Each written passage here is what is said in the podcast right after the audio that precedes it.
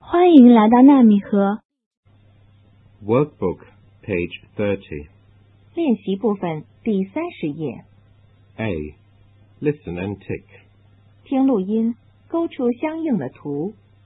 One, Desk, two, doll, three, bag, four. book.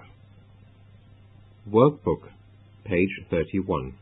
练习部分第三十一页， B. Listen and match.